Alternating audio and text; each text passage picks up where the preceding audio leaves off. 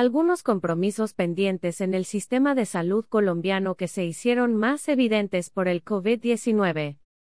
Por Diana del Pilar Colorado Acevedo, profesora Facultad de Derecho, Universidad Nacional de Colombia, coordinadora académica del Centro de Pensamiento en Derecho a la Salud UN.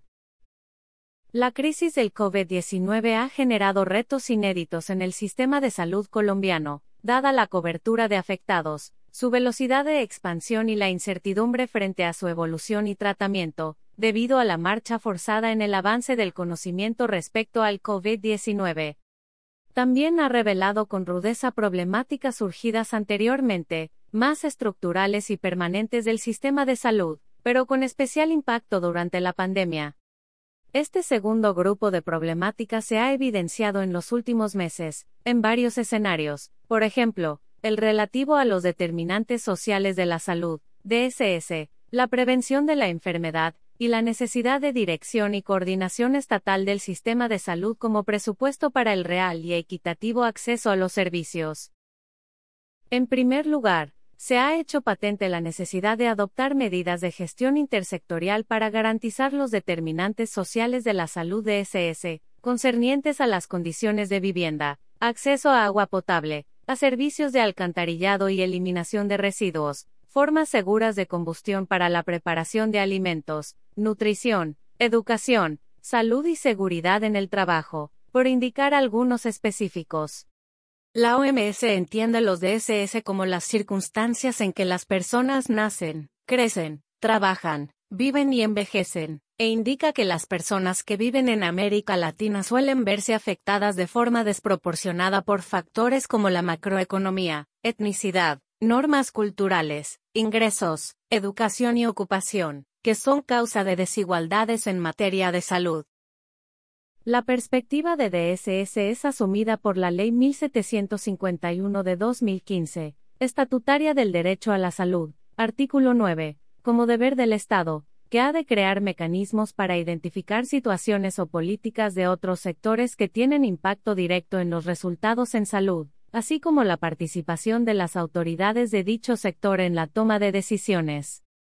Sin embargo, es incipiente el camino hacia la definición de esas políticas intersectoriales, y su realización en proyectos y actividades específicas, lo que ha generado un efecto inadecuado de las condiciones sociales, laborales, culturales, educativas, barreras de acceso a servicios públicos y geográficas, por mencionar algunas, en el cuidado de la salud comunitaria e individual de cara al COVID-19, cuidado que queda anulado dadas las necesidades económicas de la mayor parte de la población.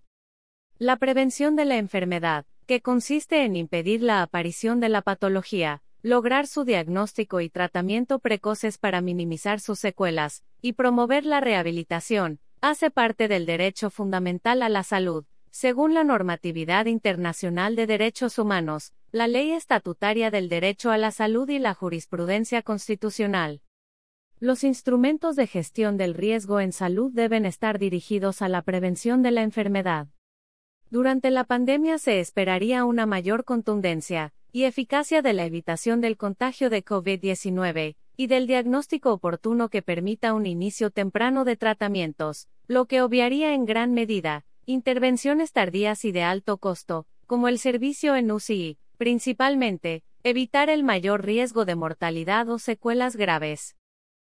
En este ámbito, la gestión de los entes territoriales, y particularmente, de las entidades administradoras de beneficios EAP, EPS, empresas de medicina prepagada, entre otras, tendría pendiente el logro de mayor efectividad.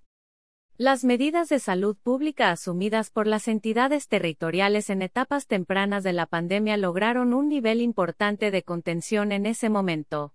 Sin embargo, la prevención individual a cargo de la CEAP tendría que ser más oportuna, dado que la toma de muestras, gestión y entrega de resultados y el inicio de las soluciones terapéuticas han presentado dilaciones no resultan lo suficientemente impactantes las medidas de demanda inducida y detección temprana, cuyas responsabilidades también competen a las entidades territoriales, necesarias para evitar los contagios e iniciar, en etapas prematuras, de más fácil manejo y de mejor pronóstico, los tratamientos. Entonces las etapas de la gestión del riesgo en salud, previsión del riesgo, su evaluación, comunicación y manejo, específicamente frente a coronavirus, pueden ser mejoradas, especialmente si se considera que las políticas de salud del Estado colombiano, adoptadas hace ya un lustro, tienen como eje dicha gestión. En tercer lugar, la asunción de administración, por algunos entes territoriales, de las unidades de cuidados intensivos de instituciones prestadoras privadas que conforman la red de prestadores de las EPS, muestra la necesidad de garantizar el acceso a los servicios para toda la población, independientemente del régimen, contributivo, subsidiado o no afiliado, al que pertenezca, de la entidad que le asegura, o de su capacidad económica, entre otras categorías indica que la segmentación del sistema de salud y las barreras de acceso dada la institución del aseguramiento, propia de la Ley 100 de 1993, existen, y en la crisis del COVID-19 había que evitarlas. Para ello, la dirección, coordinación y control del sistema por parte de los entes estatales es indispensable. Sin embargo, si dichas inequidades y barreras se visibilizan en la cotidianidad, sería preciso evitar que se presenten en la pandemia y después de ella.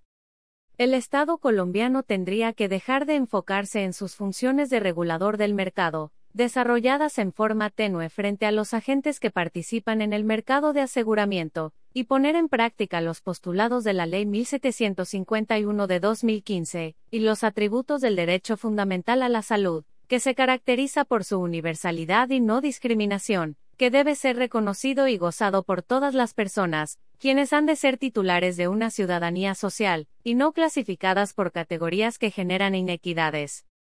Esta dirección y coordinación real del sistema de salud por parte del Estado es presupuesto para, igualmente, asegurar las condiciones laborales dignas del personal de la salud, tarea pendiente desde hace muchos años, pero puesta en vista de urgencia ante la opinión pública por el COVID-19.